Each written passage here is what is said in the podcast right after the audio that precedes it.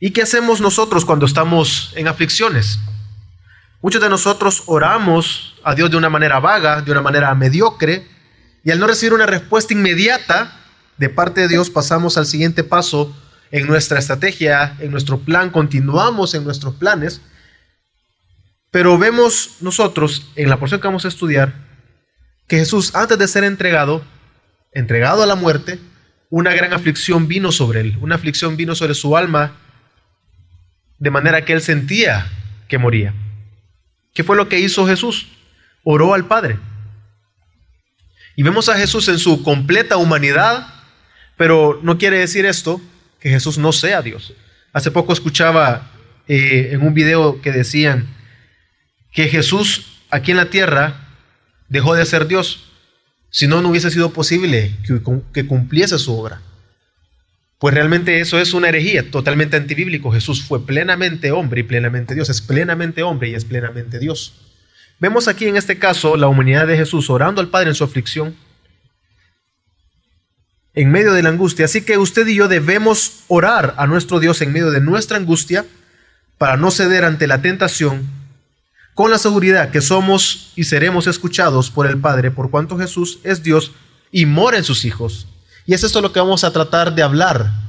Esto es lo que vamos a tratar de argumentar en los próximos minutos a partir de Jesús en el Getsemaní. Y quisiera que leyéramos la porción. Dice Marcos 14, del 32 al 42.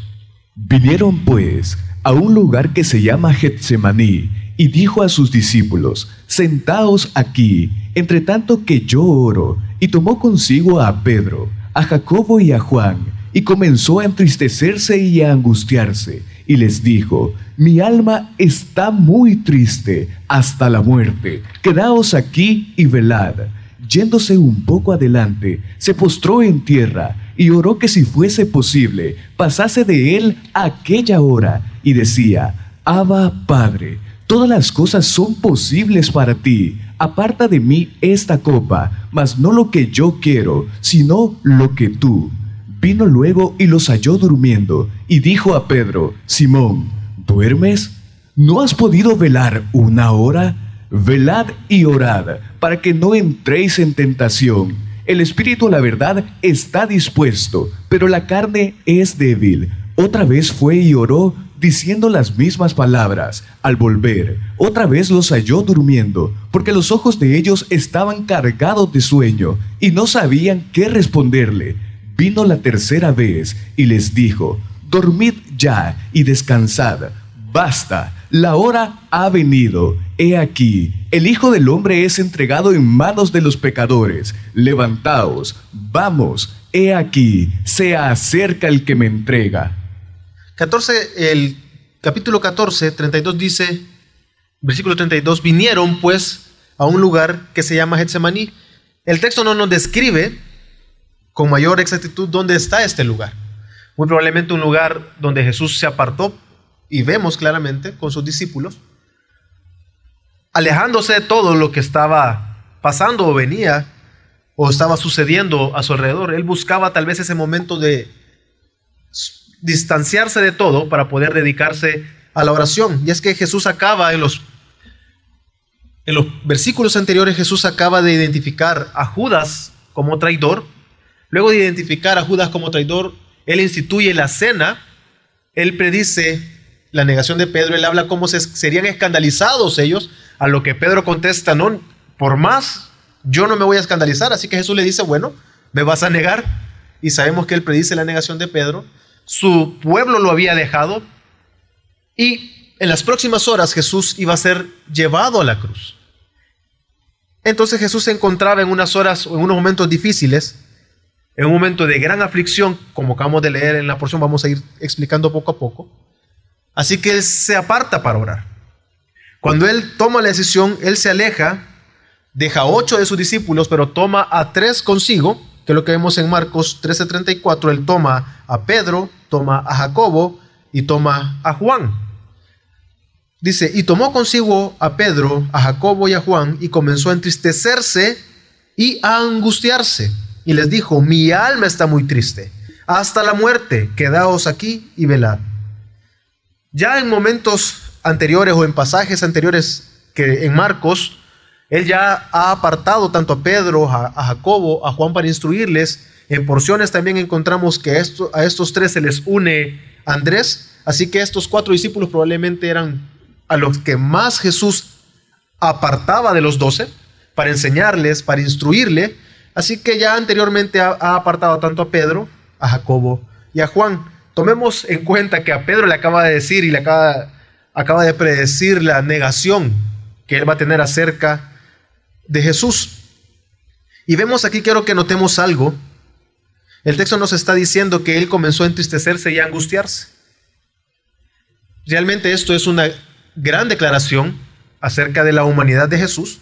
Y Marcos ha intentado o está intentando y tratando de demostrar a un siervo sufriente en toda su carta, con el propósito de hablar a romanos, a gente romana, acerca del testimonio ocular, muy probablemente de Pedro, y está dirigiéndose a ellos, hablando y queriendo demostrar de que Jesús es Dios, pero él muestra su humanidad. Así que nosotros vemos aquí que está hablando de que se estaba, él comienza a entristecerse y angustiarse, y deberíamos de preguntarnos cómo Jesús, si es Dios y plenamente Dios, puede sentir tristeza y peor aún angustiarse. ¿Acaso no es Dios? ¿Por ¿De qué se va a angustiar si Él sabe todo y Él conoce todas las cosas? ¿Por qué debía de angustiarse de lo que había de venir si Él sabía perfectamente lo que había de venir?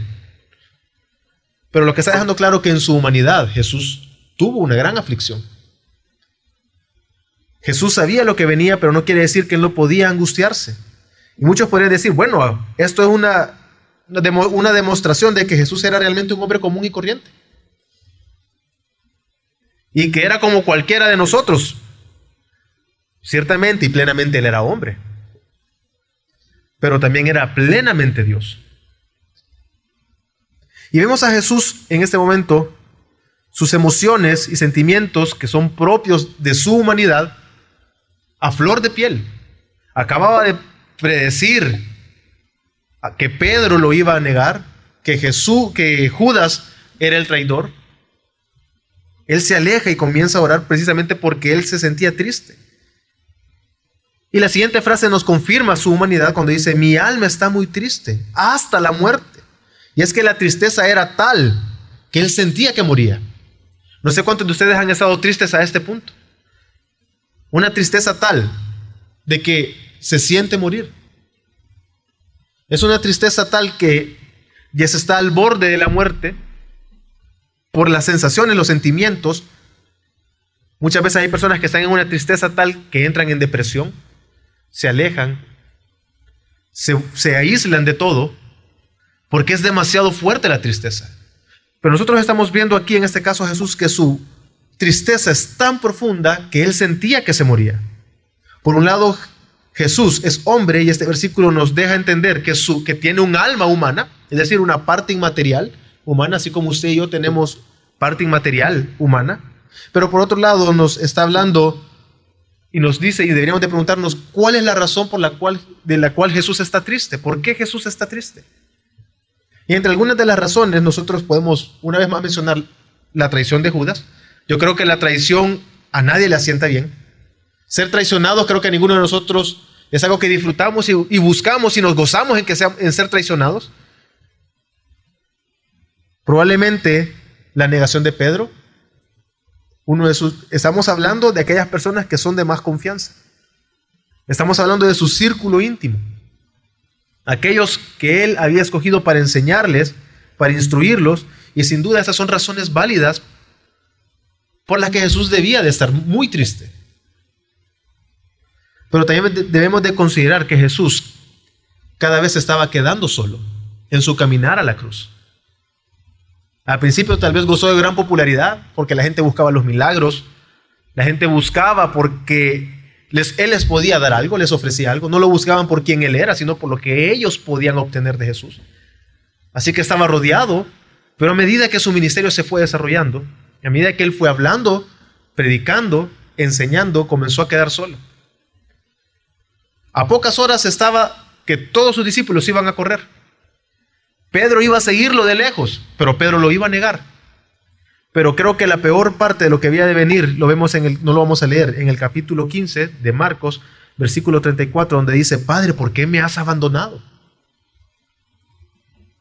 Y exclama en la cruz, Padre, ¿por qué me has abandonado?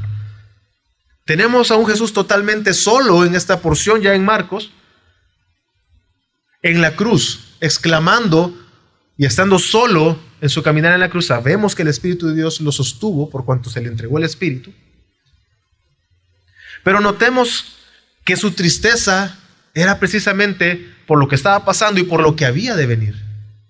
Él estaba angustiado ante la muerte. Ante tal angustia que brevemente hemos explicado qué fue lo que hizo Jesús. ¿Qué es lo que usted y yo hacemos ante la angustia? Él oró al Padre. Jesús no oró a las piedras, no oró a nada más que al Padre. Y Jesús se llevó consigo a tres, a Pedro, a Jacobo y a Juan. Así que ellos conocían y entendían cuál era la angustia de Jesús. Como venimos hablando, Jesús venía ya de instituir la cena, decir la negación de Pedro. Él les dice a sus discípulos, estoy triste, esperen aquí, velen, mientras yo voy y oro, que era lo menos que ellos podían hacer. Quedarse despiertos, velar. No sé, pero muchas veces, a mí me pasó una vez cuando mi hijo, mi hijo estuvo hospitalizado porque lo operaron, eso fue hace como dos años. Nos tocó estar despierto, mi esposa y a mí, eh, toda la noche. Unas horas ella y unas horas yo. Y había que estar despierto. ¿Qué hubiese pasado si me duermo? Tenía que tener un control estricto de, los medicamentos de mi hijo. Yo tenía que ser pendiente, así, me dijo el doctor, esté pendiente usted y después su esposa, vean, pónganse de acuerdo. O que hubiese, que, que era lo menos que yo podía hacer. Solo tenía que estar despierto. No tenía más que hacer que tener los ojos abiertos durante toda la noche. Gracias a Dios no me dormí. Dios me mantuvo despierto. Ante tal situación que se encontraban, los discípulos habían escuchado, estoy tan triste, voy a orar, solo quédense aquí. Velen, no se duerman. Ya regreso, solo voy a orar. Así que les dice, quedaos aquí y velad. Y lo que ellos debían hacer es, era permanecer despiertos. Estar con sus ojos abiertos, esperando, velando. Y Jesús se aparta. La pregunta es, ¿qué iba a encontrar en sus discípulos a su regreso? Después de hacer su oración qué era lo que iba a suceder, qué iba a ver en sus discípulos. Pero antes de eso, veamos cuál fue la oración de Jesús. ¿Qué fue lo que él fue a pedir al Padre? ¿Cuál fue su oración al Padre?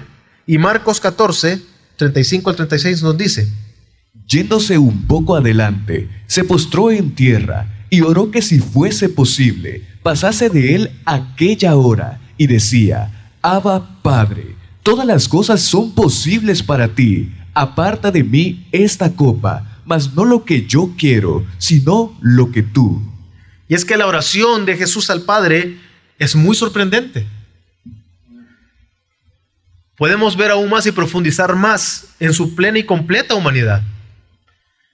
En su voluntad humana, Él desea que lo que está por venir, que aquello que está y viene hacia Él, pase de Él. Que pase de mí la hora, dice. Él sabe que para el Padre esto es perfectamente posible. Porque dice, Padre, para ti todo es posible. Él pide al Padre que pase de mí. Y por favor, nosotros no podemos ver de menos su oración. Porque es importante entender que fue un hombre, plenamente hombre. Vemos su humanidad acá, clamando, velando, orando al Padre dirigiéndose a él en medio de la angustia. ¿Qué más podía hacer? Vemos que dice que pase de él aquella hora. Jesús en ningún momento está pidiendo para que no se cumpla el tiempo en el que el Padre sea glorificado. Él no está pidiendo eso. Su oración no está diciendo, Señor, Padre, que tú, que tú no seas glorificado. Su propósito no es que, no, que, que se cumplan sus deseos. Y sabemos que probablemente se refería a todo lo que estaba por venir, su sufrimiento, probablemente hasta la cruz. Inmediatamente ante esa solicitud notemos la sumisión de Jesús, la obediencia de Jesús ante los deseos del Padre. Yo quiero que pase de mí esta hora. Pero no sea lo que yo quiero, sino lo que tú lees. Que se cumplan tus deseos por encima de mis deseos. Y él entiende que lo que el Padre desea es perfecto, es agradable, es superior a sus deseos como hombre. Así nosotros muchas veces en nuestras múltiples necesidades oramos a Dios y debemos derramar, debemos de derramar nuestro corazón. Jesús está siendo sincero delante del Padre, que pase de mí esta hora. Para ti todo es posible, Padre.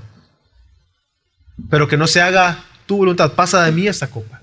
Pero no se haga mi deseo, que no se cumpla lo que yo quiero, sino lo que tú le dices. Él está siendo sincero totalmente al Padre. Y es que nosotros debemos de derramar nuestro corazón en oración delante de Dios. Pero debemos de entender que Él va a responder conforme a su voluntad. Que Él va a responder conforme a sus deseos. Y Él va a hacer y va a dar respuesta conforme a su voluntad. Así que luego de que Jesús ora por primera vez y haber encomendado a sus discípulos que velen mientras Él oraba al Padre en medio de su gran aflicción hasta la muerte, ¿qué hicieron los discípulos? ¿Habrían velado los discípulos? ¿Habrán permanecido firmes? Tenían que estar despiertos. Tenían que permanecer con sus ojos abiertos. Probablemente tenían que estar parados caminando, buscar alguna forma, pero debían de estar despiertos. Velad, quedaos aquí y velad. Tanto Pedro como Jacobo como Juan debían de mantenerse despiertos. Pero el versículo 14, vamos a ver ahora, Marcos 14, del 37 al 41, nos dice qué pasó con los discípulos. Jesús se encontraba en una gran aflicción.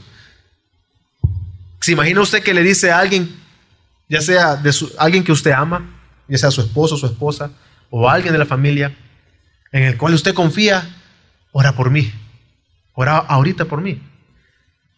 Quiero que, te, quiero que, nos sentemos y ores, por mí. Ok, voy a orar por ti. Y cuando comienza a orar se queda dormido. ¿Qué pensaría usted?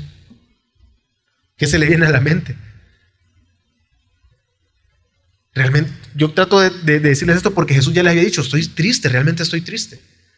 Por favor, quédense aquí, vengan conmigo. Vemos que Jesús, a pesar de la tristeza que él tenía, él buscó esa comunión con sus discípulos. Probablemente él quería estar totalmente solo, pero sabemos y entendemos que llamó y llevó a sus discípulos. Vengan conmigo, quédense aquí. Y dice que estaba, la distancia era muy corta. Probablemente, eh, eh, dice, bueno, él solo dice que está cerca, no muy distante, tal vez al tirar una piedra ellos podían ver, realmente estaban muy cerca. Quédense aquí conmigo mientras yo voy y oro al Padre. Velen. Si ellos entendían, ellos probablemente, si hubieran entendido correctamente todo, ellos hubiesen quedado despiertos. ¿Qué dice Marcos 14, 37 al 41? Vino luego y los halló durmiendo, y dijo a Pedro, Simón, ¿duermes? ¿No has podido velar una hora? Velad y orad, para que no entréis en tentación. El espíritu, la verdad, está dispuesto, pero la carne es débil. Otra vez fue y oró, diciendo las mismas palabras. Al volver, otra vez los halló durmiendo, porque los ojos de ellos estaban cargados de sueño y no sabían qué responderle. Vino la tercera vez y les dijo, dormid ya y descansad, basta. Jesús regresó y los encontró durmiendo. Y es que ya Jesús en los capítulos anteriores, si nosotros vamos al capítulo 13 de Marcos, él ha hablado acerca de la destrucción del templo. Él les habló que iba a llegar un momento antes de que esa generación pase, que el templo iba a ser destruido y mientras el templo y eso llega, y en ese momento que iba a haber esa destrucción del templo, iba a haber una gran aflicción para las personas. Iban a estar en medio de, una gran aflicción, de una gran angustia, precisamente por lo que conlleva la destrucción del templo. Inmediatamente Jesús explica y dice y habla acerca, de igual manera pone como ejemplo el templo para hablar acerca del final de los tiempos que ellos, mientras esperan que Él venga por segunda vez, en esos últimos tiempos, ellos van a pasar gran, gran angustia, gran aflicción. Nosotros estamos precisamente ya en los últimos tiempos, entendemos como estos últimos tiempos a partir de que Jesús se fue hasta su segunda venida. Todo ese lapso entendemos que estamos ya en el final de los tiempos, en los últimos tiempos, a eso se refiere. Mientras nosotros estamos esperando hoy en día que Cristo venga, ¿acaso no hay angustias? ¿Acaso no hay aflicciones? ¿Acaso para la vida del cristiano y para aquel que realmente defiende su fe no es difícil? Somos ignorados, somos ofendidos, somos tratados de locos, de tontos, de bobos por creer en Jesús. Cuando la ciencia supuestamente ha demostrado que Dios no es necesario y que son ideas de la mente del humano. Entonces Jesús en el capítulo anterior les ha hablado, a ustedes no les, a ustedes no les compete saber el día y la hora en el que yo voy a venir. Lo que ustedes necesitan saber es que mientras yo vuelvo por segunda vez, y en medio de todas sus aflicciones y en medio de todas sus angustias, lo que ustedes deben de hacer es velar, le dice en el capítulo 3. Velen, estén atentos, estén despiertos, estén vigilantes mientras esperan la segunda venida. Y es precisamente lo que Jesús les está enseñando en ese momento. Ante su angustia, esa angustia tal que sentía morir, morir, Jesús se retiró. Él no confió en sus fuerzas, pero él fue sincero, abriendo su corazón al Padre. Si es posible que pase de mí esta hora, pasa de mí esta copa, pero que sea tu voluntad y no la mía. Que se haga lo que, lo que, se, que se cumpla, no lo que yo quiero, sino lo que tú quieres, lo que tú. Entonces Jesús precisamente es lo que les está enseñando en este momento. Ellos deben de permanecer firmes y velar. Pero los discípulos no tuvieron ni la capacidad ni la fortaleza para mantenerse despiertos ni siquiera una hora. Parecía, parecía que ellos estaban totalmente distantes a la realidad, ignorando las palabras de Jesús. Y notemos que cuando regresa se dirige a Pedro, a quien le acaba de predecir que lo va a negar. Parece ser que Pedro está totalmente, sus oídos y su mente cerrada a la realidad que lo envuelve. Jesús ya ha predicho su muerte, ha instituido la cena antes de, de esta porción. Ya les ha dicho que esto es el nuevo pacto en mi sangre. él está anunciando su muerte. Y Jesús les está diciendo, estoy triste, voy a orar, ustedes quédense aquí y velen. Pero parece ser que los discípulos estaban totalmente ajenos a la realidad de lo que pasaba. Así que Jesús se retira por segunda vez, estamos viendo en la porción.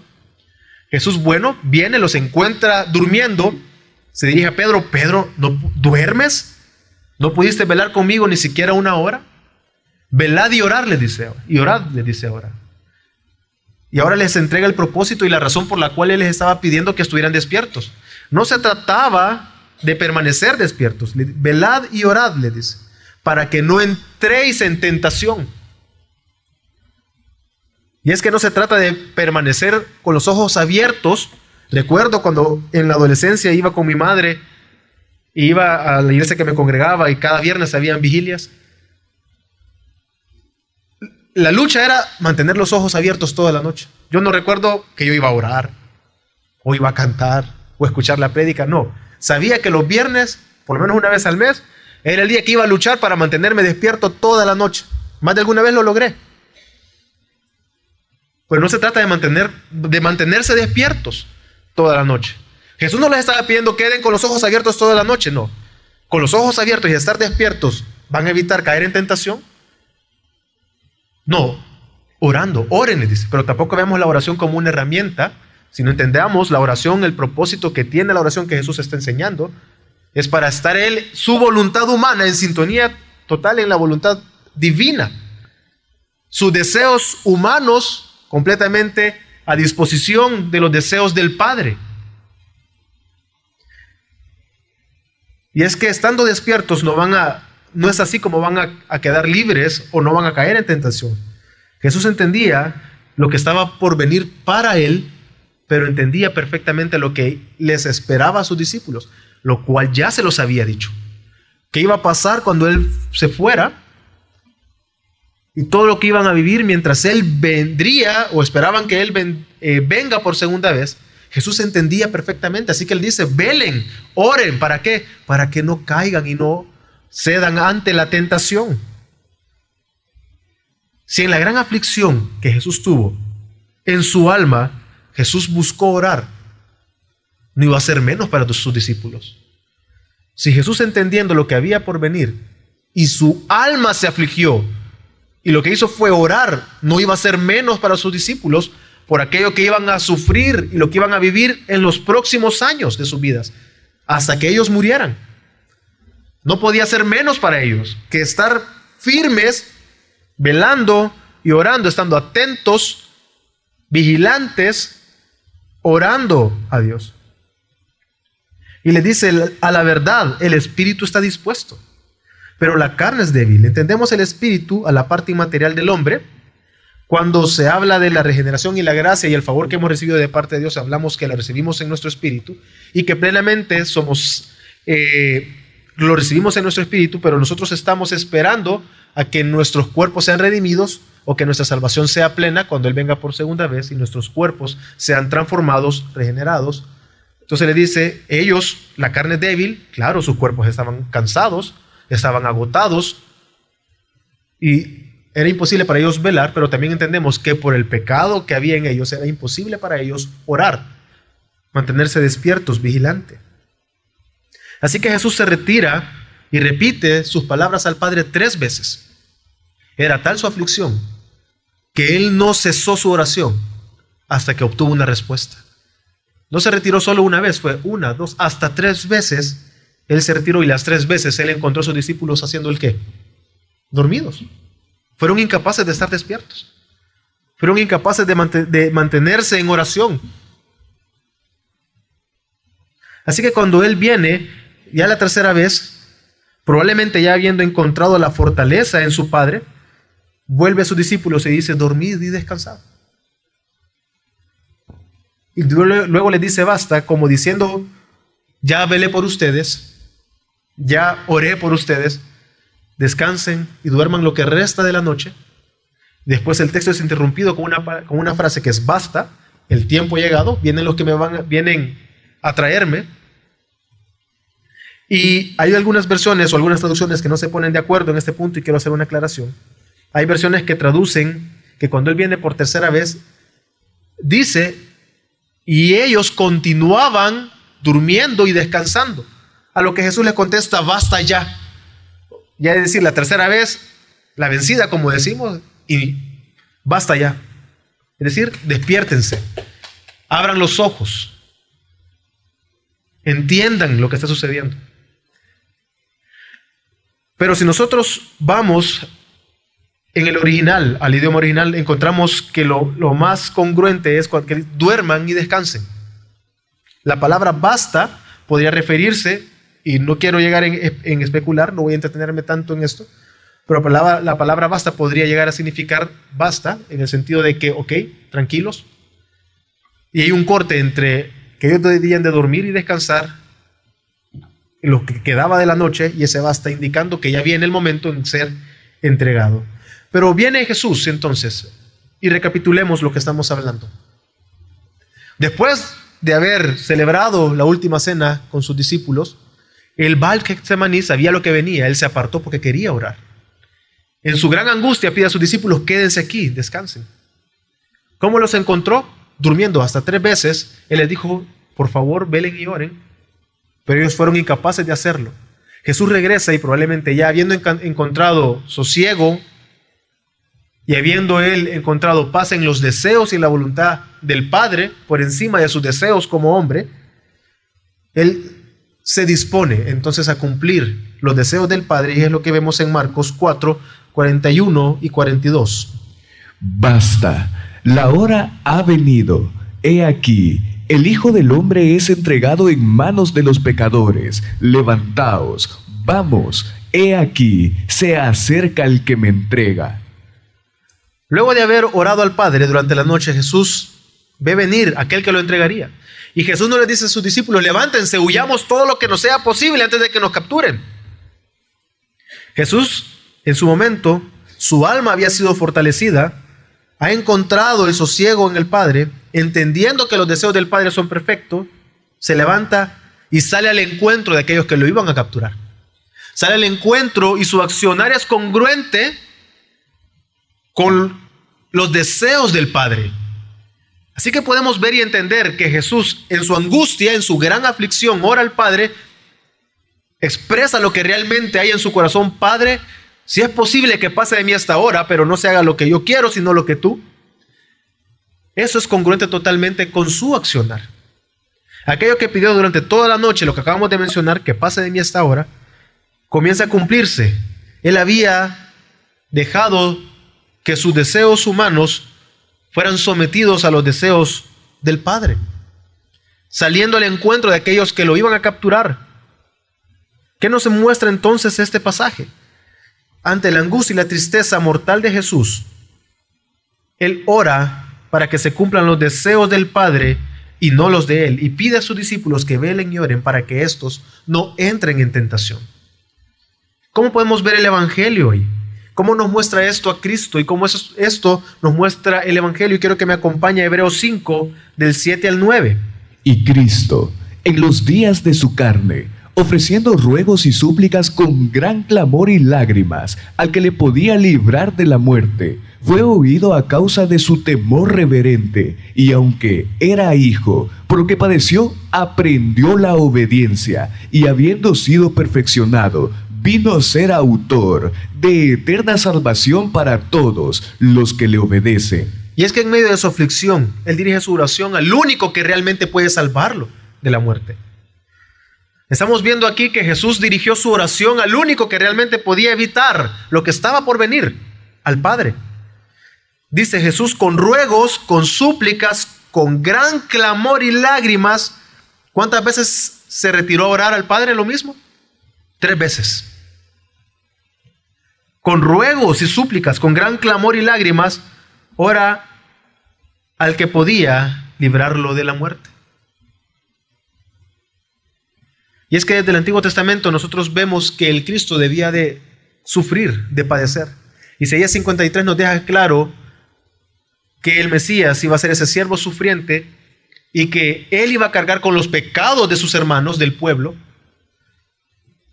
y por medio de él iba a venir la salvación. Nosotros estamos viendo aquí que Jesús, una gran tristeza sobrecogió su alma hasta sentir que moría. El sufrimiento era tal que se dirigió al Padre hasta tres veces, con la misma oración. ¿El Padre escuchó su súplica? Claro que escuchó su súplica. ¿Por qué? Porque el texto en Hebreos nos dice que él tenía un temor reverente al Padre. Él no oraba para que la oración de Jesús no era para que se cumplieran sus deseos humanos, sino para que la voluntad, los deseos del Padre fueran cumplidos a cabalidad y a perfección. Él ora para que su humanidad esté en total sintonía y acorde a la voluntad divina, a los deseos de su Padre. Y mientras Jesús se retira a orar al Padre, Él pide a sus discípulos que velen y oren para no entrar en tentación. Y que nosotros sabemos ahora que esto para ellos era totalmente difícil, imposible por sus pecados. Pero así nosotros. Nosotros sin Cristo somos totalmente incapaces de poder velar. Nosotros sin Cristo no podemos decir no a la tentación. Sin Cristo y sin su evangelio en nuestras vidas somos totalmente incapaces de permanecer firmes en oración. Y una y otra vez cedemos ante la tentación. Usted y yo sin Cristo somos personas que vamos siguiendo nuestros propios deseos. Si no permanecemos en la palabra, si no permanecemos en Cristo Jesús, y si no fuese por Cristo Jesús, nosotros no estaríamos aquí ahora más en estas fechas de vacación. Estaríamos buscando cualquier cosa, buscando alguna fiesta, distanciarnos, alejarnos, aprovechemos al máximo estos pocos días de vacaciones porque para que vuelvan va a pasar un año. Así que disfrutemos. Si no fuera por Cristo, estaríamos en pos de nuestros propios deseos. No podríamos estar vigilantes. No podríamos estar orando, nivelando firmes en el Evangelio. Sin Cristo, nuestra oración no podrían ser escuchadas nuestras oraciones. Sin Cristo y su evangelio, y si no fuese por Cristo Jesús, nosotros no, pudieras, no pudiésemos orar. No sabríamos ni cómo orar al Padre.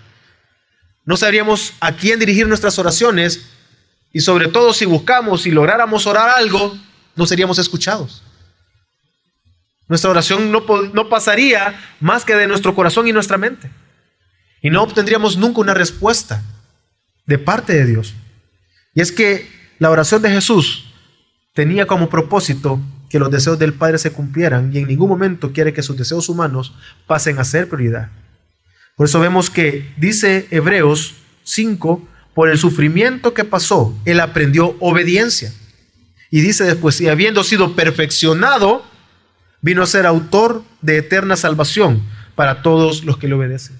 Cuando Jesús regresó de orar por tercera vez, Él se dispuso a entregarse. Basta, ahí vienen. Vamos, salgamos. Y Jesús sale al encuentro de ellos. Y precisamente el relato después nos menciona cómo Judas dice, aquel que yo bese, a él prendedle, y dice que lo besa expresosamente, perdón, lo besa para que después lo lleguen, lo capturen, y él no, y él no, él no ofrece ninguna resistencia, él se entrega. Vemos cómo su oración cumple ese propósito por ese sufrimiento y vemos que su accionar era congruente. ¿Cómo lo sabemos? Porque él fue obediente. Su oración no era una herramienta para cumplir sus propósitos, sino su oración era para que la voluntad del Padre, él como hombre, en su humanidad estuviese totalmente en sintonía con los deseos del Padre, lo cual quedó reflejado en su accionar porque inmediatamente después él se entregó. Él fue y no opuso resistencia para que la voluntad del Padre se cumpliese y los deseos del Padre se cumpliese. Si no hubiese sido esto así, usted y yo no, tuviéramos, no estuviéramos acá. Si Cristo no sube a la cruz, usted y yo no tuviéramos más que muerte eterna. No tendríamos más opción que estar revolcándonos en nuestros propios pecados. Vemos a Jesús que luego de su tercera oración, una vez más, Él se dispone, Él se entrega. En Cristo ahora cada uno de nosotros somos capaces entonces de poder velar, de poder orar, para no ceder ante la tentación. Y es únicamente por medio del sacrificio de Jesús en la cruz que es posible para nosotros estar firmes en oración, ya que Él intercede delante del Padre todo el tiempo por nosotros. En Cristo nosotros podemos ser obedientes y mantenernos firmes velando y orando. Solamente en Cristo nuestra oración es escuchada, pero también nuestro accionar es acorde a la voluntad y los deseos del Padre.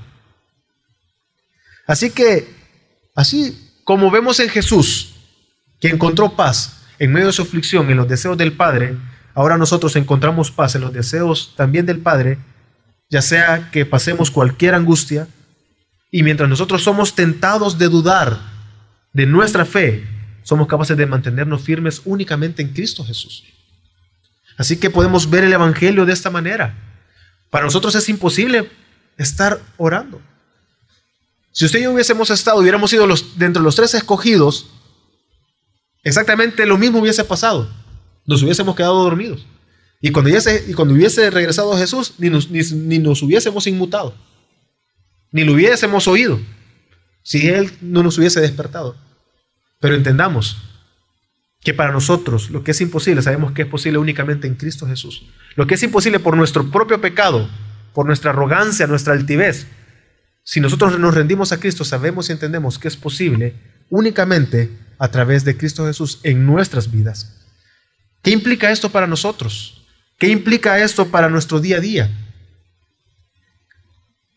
Y aquellos que nos visitan y que no creen en Jesús y les parece algo ridículo, quiero que entendamos que si Cristo Jesús no hubiese muerto en la cruz, no fuese posible que la gracia de Dios se manifestara y su salvación se manifestara. Y es que gracias a que Él fue obediente en la cruz, como leímos en Hebreos, es que por medio de su obediencia Él fue perfeccionado y vino a ser fuente de salvación para muchos. ¿Para quienes? Para aquellos que le obedecen. Y es que hasta cuándo seguirá confiando en sus propias fuerzas, hasta cuándo vamos a ser o va a ser tan rebelde de no confiar en Cristo Jesús y no creer que Jesús es Dios. Y nosotros también tenemos otras implicaciones para nosotros. ¿Qué implica esto para nosotros? Debemos de velar y orar, hermanos. Velemos, oremos. En medio de nuestras aflicciones, velemos para no caer en tentación. ¿Cuál es la tentación a la que nos enfrentamos todos los cristianos? Dudar de la fe. Dudar de la fe. En medio de nuestras aflicciones, lo más fuerte es dudar si Dios existe o no existe. Si Dios está ahí o, es verdadero o no. En nuestro día a día dudamos, bueno, ¿y eso será realidad o no? Ya pasaron cuántos años desde que Cristo se fue al cielo. ¿Realmente va a regresar? Y cada una de nuestras pruebas, en medio de ellas, somos tentados fuertemente a dudar de nuestra fe. Pero vemos que la oración no es para no caer en tentación. La oración no es para sacarnos del pecado. Si usted está pecando, obedezca a las escrituras. Ahí, es, ahí hay que obedecer. No se trata de, Señor, ya no quiero pecar, sacame de este pecado. No, obedezca, la palabra ya está dada. Y eso es pecado, así que arrepiéntase, confiéselo, de la vuelta y permanezca en Cristo. La oración que estamos viendo aquí y la cual estamos siendo instruidos es una oración para no caer en tentación. Pedro no veló, así que después sabemos y entendemos que lo negó. Y vemos cómo en las escrituras Pedro fue madurando, entendiendo, y vemos las cartas de Pedro a un Pedro totalmente distinto, habiendo entendido todo esto. Pero la oración no es para sacarnos del pecado, es para no caer en tentación, para mantenernos firmes. La oración no es una herramienta, hermanos, para obtener lo que nosotros queremos. No es una herramienta que voy a usar cuando ya de verdad estoy tan afligido, porque muchas veces oramos solo cuando hay aflicción. El velar, el velar implica estar vigilantes todo el tiempo. La oración no solamente es cuando estamos en necesidad, la oración es todo el tiempo. Pero muchas veces la utilizamos como una herramienta para obtener una respuesta y cuando no tenemos una respuesta rápida, nos desesperamos. Jesús insistió hasta tres veces en su oración al Padre. Y vemos que Jesús oró por lo que había de venir. No va a ser menos para nosotros. Es necesario que oremos todo el tiempo, hermanos. En todo momento. Y no como una herramienta para obtener lo que yo quiero, sino que mi oración debe de llevarme a ser unísono a la voluntad de las escrituras del Padre mostradas en las escrituras para nosotros. Dice Santiago 5:13, ¿está alguno entre vosotros afligido? Haga oración. Si hay alguno entre nosotros que está afligido, oremos a Dios. Velemos y oremos a nuestro Dios. Segundo, seamos obedientes. Jesús sabía el sufrimiento y la agonía que estaban por venir, pero él antepone los deseos del Padre a los personales. Debemos de ser nosotros obedientes ante cualquier prueba, cualquier aflicción, aunque esto implique que lleve un rechazo, dolor o hasta la muerte. Porque sabemos que si cumplimos la voluntad del Padre, eso traerá beneficios eternos. Así es lo que vemos en el caso de Hebreos, que dice que él por ser obediente, él fue perfeccionado y por la obediencia, él murió en la cruz y esa misma obediencia vino él a ser fuente de salvación. Lo que Cristo mismo hizo, su obediencia, tuvo beneficios eternos para aquellos que creen y que lo obedecen, que guardan su palabra. Así nosotros debemos entender que debemos de ser obedientes, fieles a las escrituras, mantenernos firmes porque sabemos que eso traerá beneficios que son eternos y no temporales. Esa obediencia muchas veces va a implicar rechazo, va a implicar dolor, angustia, aflicción, que es lo que estamos viendo en el pasaje. Pero en medio de eso debemos de estar firmes en Cristo Jesús. Y como último, creo que pensando en estas fechas, debemos de guardar nuestro testimonio, hermanos. En estos próximos días, que son pocos de vacación, somos tentados muchas veces. Somos tentados a dar rienda suelta al pecado. Pero mantengámonos firmes. Somos tentados a dudar de nuestra fe, pero mantengámonos firmes en las escrituras. Congreguémonos Seamos fieles a Dios, confiemos en Él. No cedamos ante nuestros deseos nuestra haraganería, sino que permanezcamos firmes y guardemos el testimonio ante los demás. Guardemos el testimonio para que por medio de ellos ver nuestro testimonio también ellos puedan acercarse y preguntar y nosotros aprovechar para poder evangelizar, hablar de Cristo Jesús. Vamos a orar.